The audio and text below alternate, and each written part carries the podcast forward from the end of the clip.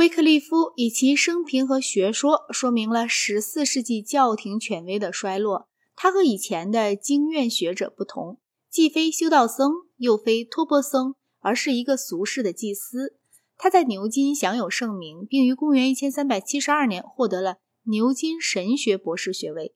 他在巴里欧学院当过短期的院长。他是最后一位重要的牛津经院学者。做一个哲学家，他不是进步的，他是个实在论者。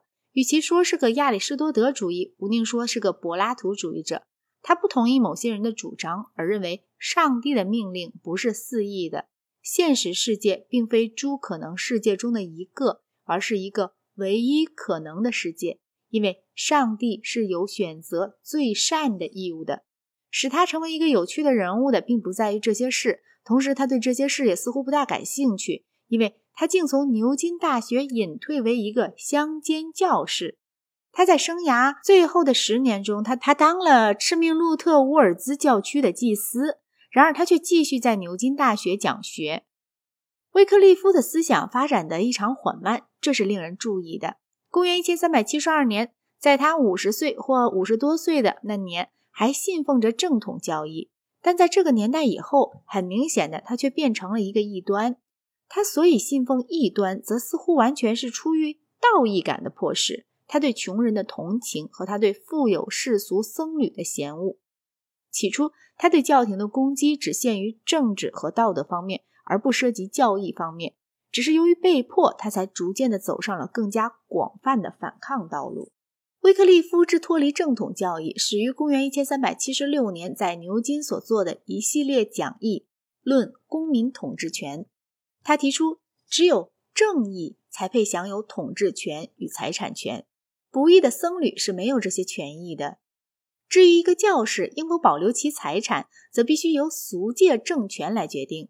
他更进一步的教导说，财产是罪的结果。基督和信徒们没有财产，因此僧侣也应该无产。这些教义触犯了托钵僧以外的所有教士。英格兰政府却欢迎这些教义，因为教皇经常从英格兰调走巨额的贡赋。而这种不赞成从英格兰送金钱给教皇的教义是对政府有利的。这种情况特别在教皇屈从法兰西，而英格兰又同法兰西交战时显得更为突出。理查二世幼年时代的当权者冈特人约翰禁酒的照服了威克利夫。与此相反，格雷高里九世却谴责威克利夫讲学论著中存在的十八种论点，指控这些论点导源于巴都阿人马西格里欧。威克利夫被召往一个由主教们组成的法庭上受审，然而女皇和暴民却保护了他。同时，牛津大学也拒不承认教皇对该大学教师有司法权。公元一千三百七十八年到一千三百七十九年间，威克利夫继续写作了一些学术性的论著。他主张国王是上帝的代理者，而主教是应该服从国王的。论及大分裂到来以后，他更变本加厉地为教皇打上了敌基督者的烙印。又说承认君士坦丁堡的赐予一事，使得以后的历代教皇都成为叛教者。他把拉丁文圣经译成英文，并以俗界僧众建立了贫苦祭司僧团。他派遣贫苦祭司做巡回传道士，着重在贫民中进行传道工作。最后，当他攻击祭司权时，他进而否认了话体说。把话体说称作一桩欺骗和渎神的蠢事，在这一点上，冈特人约翰曾下令令他缄口。公元一千三百八十一年，瓦特泰勒所领导的农民起义使威克列夫陷入更加困难的处境。我们虽然没有证据说明他积极鼓励过这次起义，但他却和在类似事件中的路德有所不同。他曾避免谴责起义。起义军中的一个领袖约翰鲍勒，这个社会主义的。被人剥夺了僧职的祭司曾赞扬过威克利夫，这事儿曾使得威克利夫十分窘困。约翰·鲍勒早在公元一千三百六十六年遭到了破门处分，但这时威克利夫仍在信奉正统教义，因此我们可以设想，约翰·鲍勒必定是独自形成了他自己的见解。威克利夫的共产主义的见解虽然无可置疑地受到了贫苦祭司的传播，但他的这些见解都是用拉丁文写的。所以，一般农民是无法直接读懂的。令人惊讶的是，威克利夫并没有因为他的见解和民主活动而遭到更多的灾难。牛津大学尽量的保卫他，抗击那些主教们。当英国贵族院谴责他的巡回传教士的时候，众议院则拒不同意。无可置疑，假使他活得再长些，纠纷是会要积累起来的。但截至他在公元一千三百八十四年死去时为止，他总算还没有被正式判罪。他死在路特沃尔兹，并埋葬在那里，直到康斯坦斯全教会议下令掘出他的骸骨并加以焚毁时为止。他的遗体一直在这里安眠。他的英格兰追随者们罗拉德派遭到了残酷的迫害，并在实际上已经完全覆灭。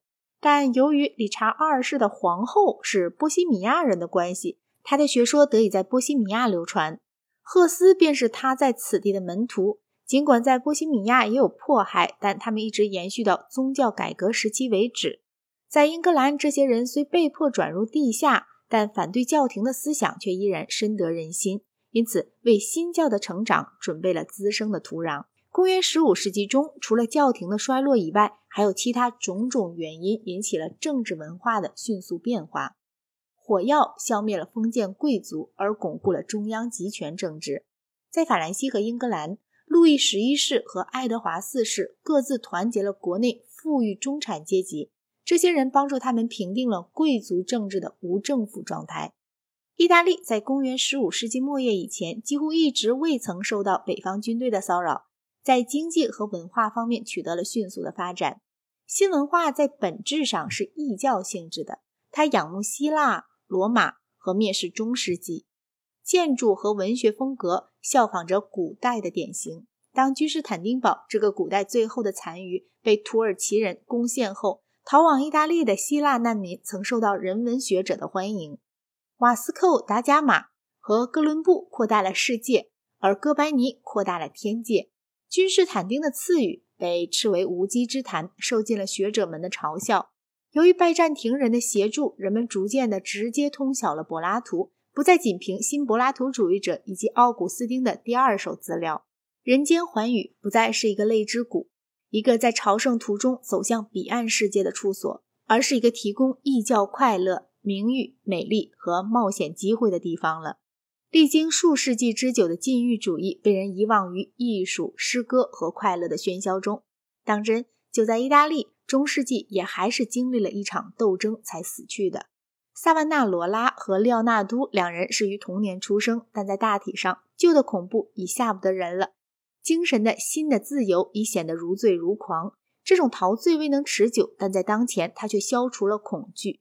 就在这快乐的解放时刻中，诞生了近代的世界。呃，谢谢大家一直以来的收听，罗素版的西方哲学史的上卷到这里就结束了，我们下卷见。